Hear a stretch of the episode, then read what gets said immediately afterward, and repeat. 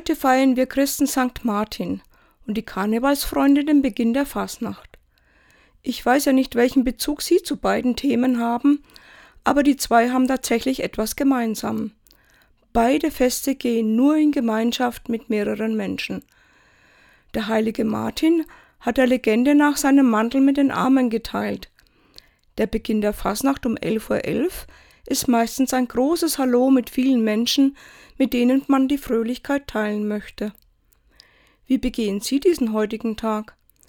Vielleicht teilen Sie heute Mittag beim Essen bewusst mit jemandem etwas, oder Sie legen Ihrer Kollegin eine kleine Süßigkeit auf den Schreibtisch, oder Sie werfen einem Wohnsitzlosen auf der Straße eine Münze in seinen Hut.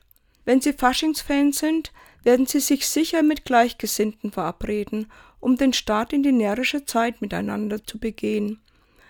Das Teilen von Humor und Fröhlichkeit ist gerade in unserer heutigen angespannten Zeit für mich sehr wichtig.